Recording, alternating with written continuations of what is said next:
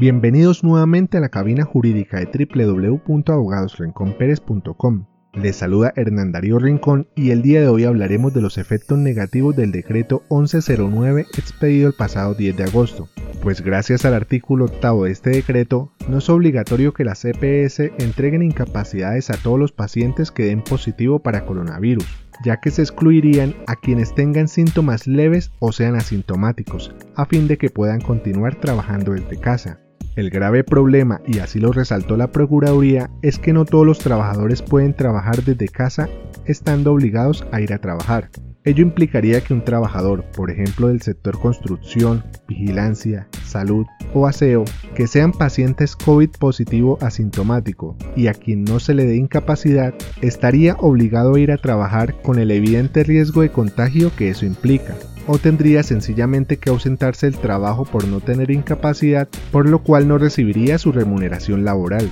Es por ello que se le ha solicitado al Ministerio de Salud modificar aquella norma para garantizar que a cualquier persona con un diagnóstico positivo del COVID-19, independientemente de su sintomatología, se le entregue un certificado de incapacidad laboral por todo el tiempo que deba permanecer aislado, Así se respetaría la autonomía médica de conceder incapacidades y se evitaría el evidente incremento en la propagación del virus. Consúltanos sobre este y diversos temas en www.abogadosrinconperes.com.